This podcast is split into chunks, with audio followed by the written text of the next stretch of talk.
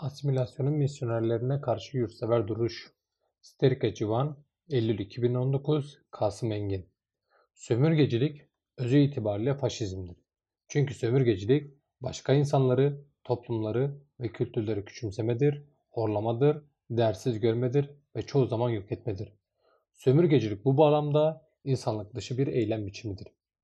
Sömürgeciliğin bir de sömürü altına aldığı toplumları kendi içine alarak eritme politikaları vardır. Toplumları cendereye alarak kendisinden uzaklaştıran politikalardır bunlar. Kimi yerde bunu asimilasyon deseler de özü itibariyle bir toplumu kültürel olarak bitirme eylemidir yapılan. Sömürgeciliği uygulayanlar sömürü altına aldıkları toplumları bitirmek için özel misyonerler de çıkarırlar. Bunlar da halkları devşirme misyonerleridir. Sömürgecilerin bir nevi avantgardları yani öncü misyonerler olma rolünü üstlenmiş olanlara adeta kahraman ilan ederler. Halbuki bu kişiliklerin kendi sömürgeci kültürlerini götürdükleri yerler başka halkların kültürlerini yaşadıkları yerlerdir. Onlar da başka halklar gibi kendi kültürlerini yaşamaya esas alırlar. Ancak bu misyonerler her devşirdikleri insan için sömürgeci rejim tarafından aferinler alırken kendileri de bu görevi çok fazla gönüllüce sürdürürler. Tuhaf gelebilir. Ancak bu misyonerlerin bir kısmı adeta tam birer gönüllü savaşçı olarak başka toplumların bağırlarına birer hançer gibi saplamaktan asla tereddüt etmezler. Bu hançerlerden bir tanesi Dağ Çiçeklerim kitabının yazarı olan Sıdık Avar isimli ve sömürgecinin kültür yayılmasının öncülerinden olan kişiliktir. Dağ Çiçeklerim kitabı boydan boya Kürt çocuklarını nasıl devşiririm, nasıl Türkleştiririm çabası ve çalışmasıdır. Bir Kürt kızını Türkleştirmek için katlanmayacağı bir zorluk yoktur. Adeta sanki dünyaya Kürt kızlarını ve erkeklerini küçük yaştan alarak devşirmek için gelmiştir. Başkalarını erittikleri halde sanki dünyanın en kutsal işini yapmışçasına bir de bu işi kitaba dökmüştür. Evet, Kürt halkının yüreğine saplanmış bir hançer. Özelde çalışma yürüttüğü yer ise 1937-1938 yılları arasında katliamların yapıldığı yerler olan Dersim topraklarıdır. Bir nevi Kızıl katliam ile katlettiklerinden geri kalanları bu kez beyinsel yok etmeyle yani beyaz katliam ile katletmektedirler. Kitabın bir sahnesinde Kürtlerin en büyük katili olan İnönü yani namı diğer Sağır ismi devreye girer. Kürt çocuklarının devşirildiği kız enstitüsüne gelir. Kürtlerin nasıl Türk haline getirildiğini ve nasıl kendi kültürlerinden uzaklaştırıldığını görmek ister. Elmas ismindeki Dersimli kız elini uzatmaz. Selam vermez Sağır Paşa'ya. Sağır Paşa rahatsız bir şekilde bu durumu öğrenmek ister. Kürt kızlarını devşiren hoca hanım devreye girer. Çünkü büyük elini uzatmadan küçük uzatamaz. Paşa, vali gelse onlar elini uzatmasa başımla selamlarım. Elimi uzatamam diye anlatmıştım.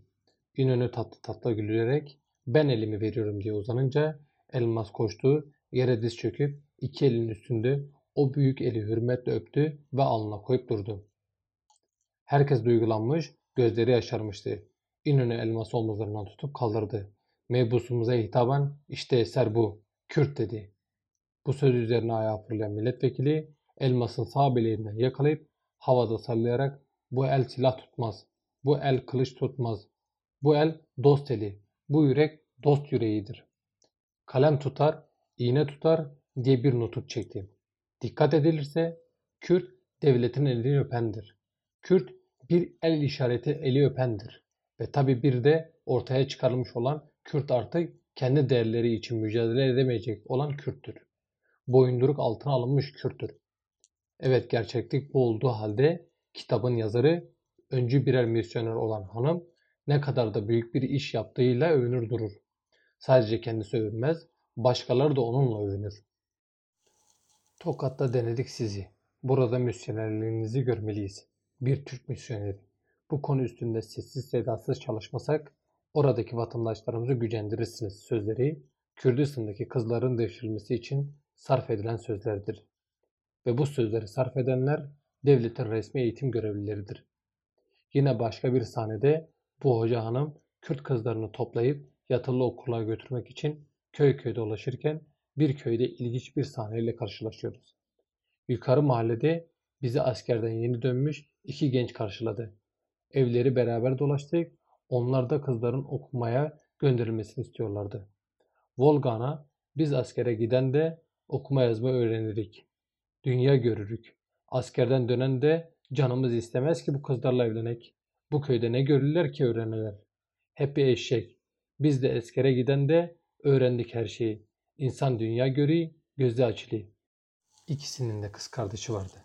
Türklerin askerliğini yapıp da gelen iki sözde Kürt gencinin kendi köylerinde yaşayan kızlar için söylediği hep bir eşek sözleri esas da ne hale getirdiklerini göstermesine rağmen sömürgecinin misyonları için müthiş bir duyguseli ve kabarmasına yol açıyor.